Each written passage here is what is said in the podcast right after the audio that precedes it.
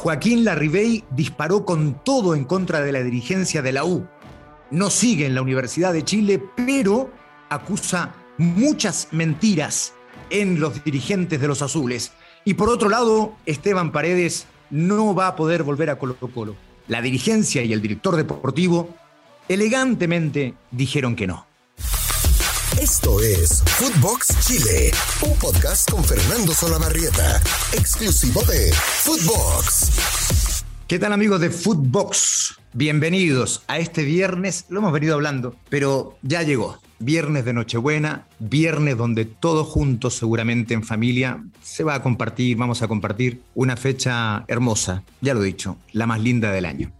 Bueno, al final seguramente vamos a hacer una reflexión de eso, pero por de pronto partimos evidentemente con lo que ha pasado en las últimas horas y con lo que ha ocurrido con Joaquín Larribey, el goleador de la U, quien sostuvo al equipo en estos dos últimos años, en dos temporadas terribles, pero donde anotó con un equipo que jugaba muy mal 43 goles en dos años. Es cierto, Larribey ya es un jugador grande, como se dice, ¿no? Mayor, tiene 37 años y originalmente para renovar en la U había pedido un contrato de dos años. Y aquí está el problema. A la Ribey le dijeron no, no a la U, que no lo van a necesitar ni cabe dentro del proyecto del año 2022.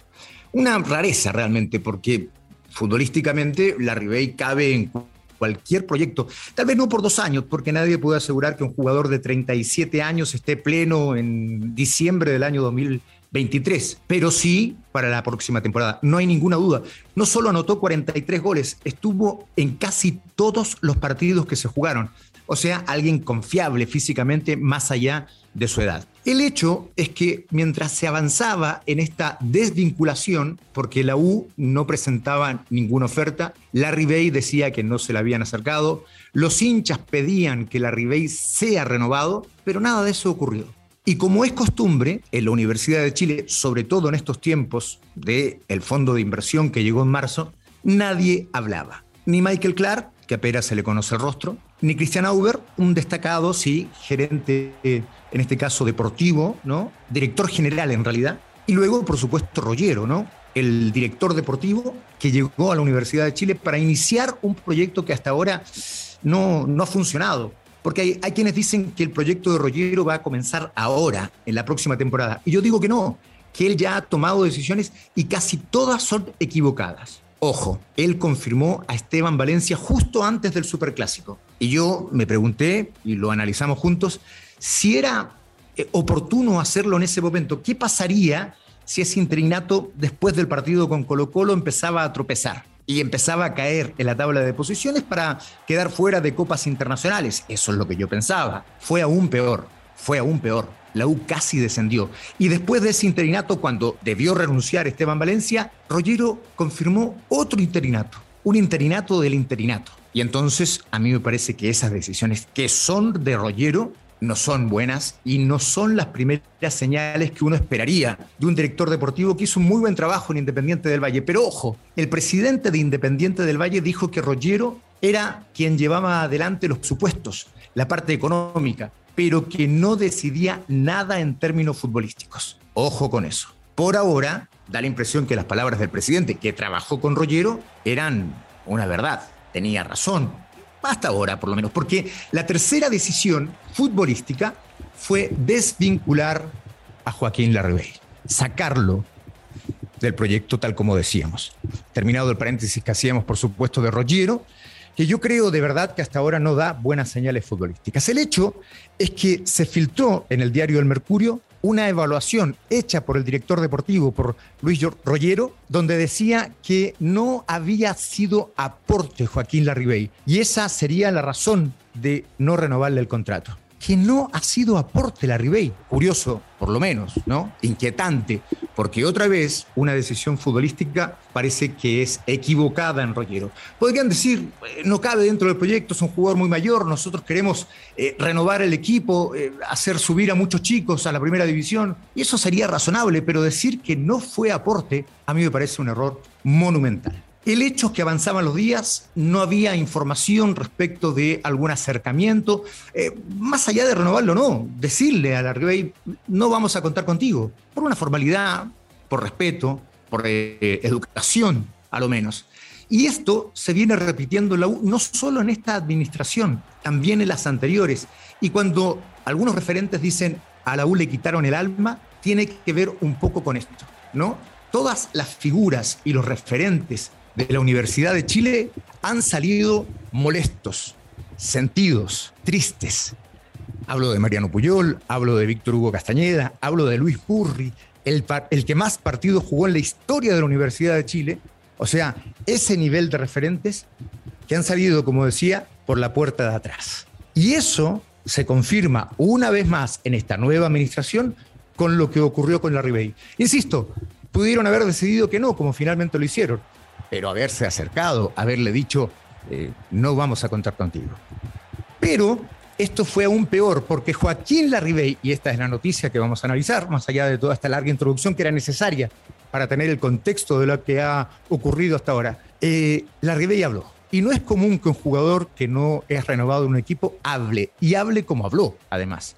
Menos de Joaquín Larribey, que es un gran profesional y que es un caballero, que es una persona que no está cercana a las polémicas, ni a los líos, ni a las discusiones. Bueno, Larribey se explayó y dijo que en una reunión con Michael Clark, el presidente le aseguró, y no hace mucho tiempo, hace tres o cuatro meses, que iba a continuar, que lo quería, y si tenía algún problema con la evaluación del director deportivo, él era el dueño de la institución y por tanto él mandaba. Con esa tranquilidad, la Ribey enfrentó los últimos meses.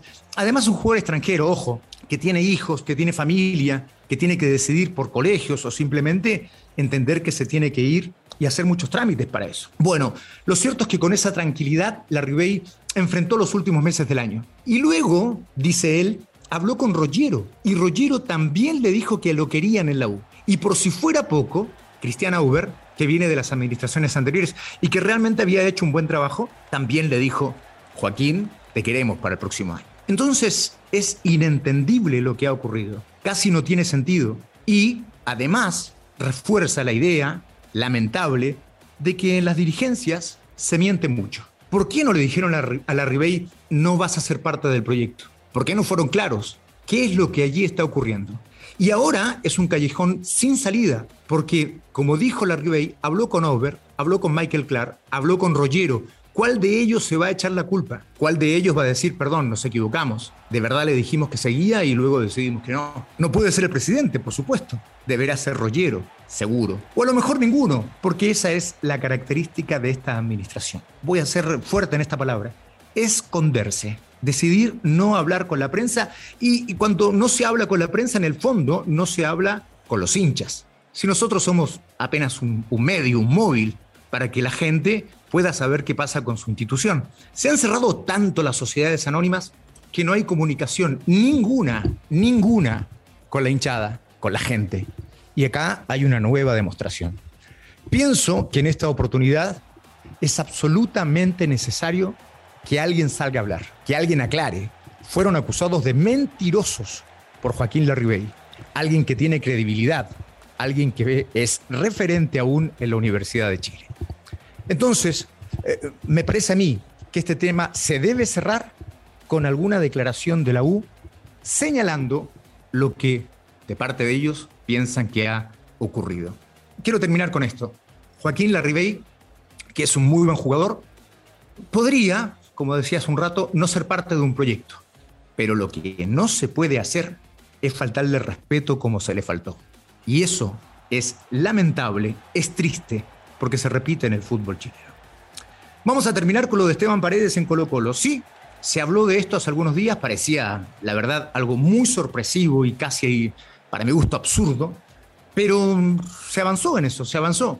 Esteban Paredes dijo que quería volver a Colo Colo con 41 años. Fue a Coquimbo, jugó en la primera B, donde más de alguna vez estuvo, ¿ah? ojo, Paredes tuvo una carrera especial, distinta, él explotó cerca de los 26, 27 años y antes incluso, como decía, anduvo en clubes de primera B.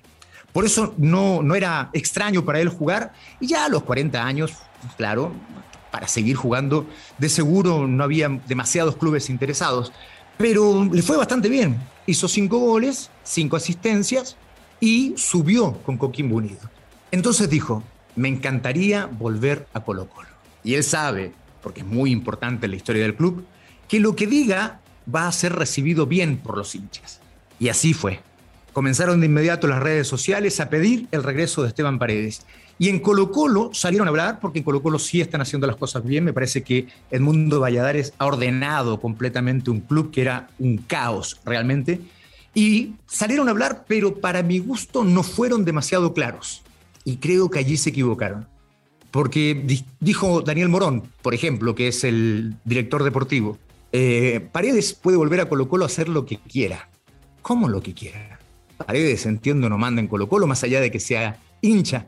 Pero con el correr de los días fueron modificando la versión y sutilmente y caballerosamente dijeron que no al regreso de Paredes al primer equipo. Que podía volver a hacer una despedida, que podía volver a hacer scouting, a ser eh, parte del equipo de trabajo administrativo futbolístico del club, pero no al primer equipo. Y a mí me parece una decisión razonable, completamente acertada. Claro, Paredes hoy no puede ser parte de un plantel de honor de un equipo que va a jugar además competencias internacionales. Eh, es un, jugador muy referencial, es un jugador muy importante y capaz que todavía puede hacer aporte, pero no en Colo Colo. Y allí la institución debe ser seria, aunque fue delicada, está bien, pero incluso yo habría preferido que fueran más tajantes y que dijeran, en Colo Colo hoy y con el proyecto que estamos construyendo, Esteban Paredes no tiene cabida. Nos encanta que pueda volver, le vamos a hacer un partido de despedida, eso sí lo dijeron, y, eso es todo lo que podemos ofrecerle a Esteban Paredes. Haber sido incluso más claros, más fuertes institucionalmente, como para que quede absolutamente, meridianamente claro que Colo Colo hoy es una institución seria, que no se mueve por decisiones de jugadores, ni menos por la presión de redes sociales. Eh, bueno, pero finalmente quedó zanjado.